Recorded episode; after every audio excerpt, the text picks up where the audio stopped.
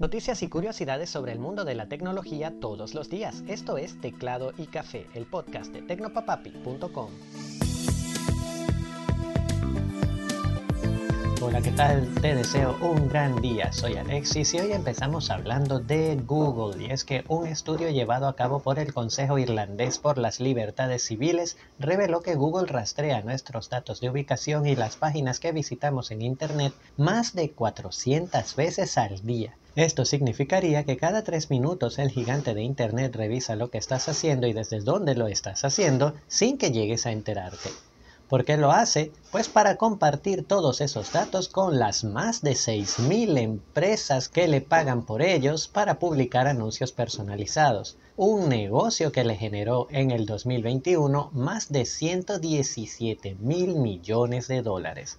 El mayor problema es que los datos recopilados son compartidos con países con leyes de protección de la privacidad muy pobres, como China, y de acuerdo con el Consejo, no hay una forma de saber qué hacen estas empresas y países con toda esa información de los usuarios. Precisamente el fin de semana pasado hablé de cómo todos tenemos algo que esconder aunque pensemos que no. Esto definitivamente lo demuestra.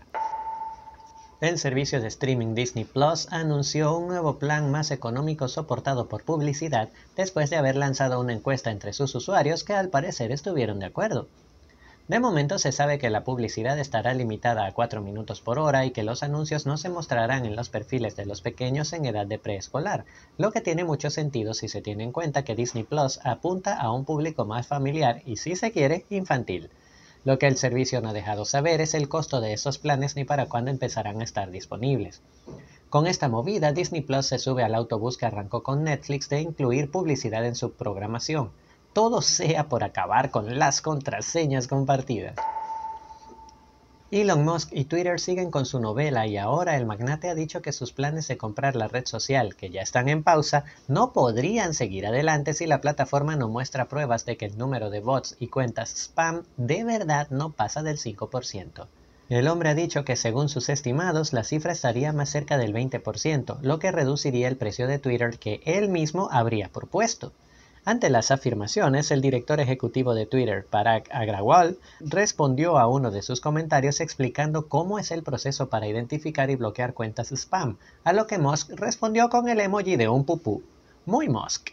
Mientras tanto, los tuiteros miramos asombrados cómo todo el alboroto ocurre públicamente, en tiempo real, dentro de la misma Twitter. Netflix despidió un nuevo grupo de 150 empleados de su plantilla en un esfuerzo por mantenerse en balance positivo luego de la pérdida de usuarios y de su caída en bolsa. El pionero de la programación por streaming ya había despedido anteriormente a otros 150 empleados de su división Doom, que se encarga de crear contenido para fans en blogs y redes sociales. Estos cambios obedecen más a necesidades de negocio que a cuestiones de rendimiento personal, lo que hace la decisión más difícil porque nadie quiere ver partir a sus colegas, declaró el servicio en un comunicado. Netflix ha estado pasando por un mal momento en los últimos meses, luego de revelar una caída en el número de suscriptores y un derrumbe del precio de sus acciones, lo que la mantuvo en números rojos por una semana, aunque aseguran que han vuelto a reportar ganancias.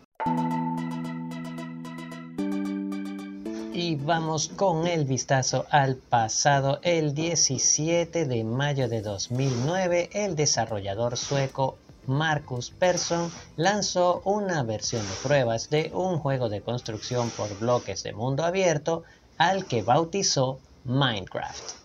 El juego fue distribuido por Mojang AB y de inmediato fue bien recibido por el público por su gran versatilidad para crear. En Minecraft existen dos modos de juego principales, supervivencia y creativo. En el primero debes construir e ir descubriendo estructuras a medida que vas enfrentándote a diversos enemigos y equipándote con armas, comida y armadura.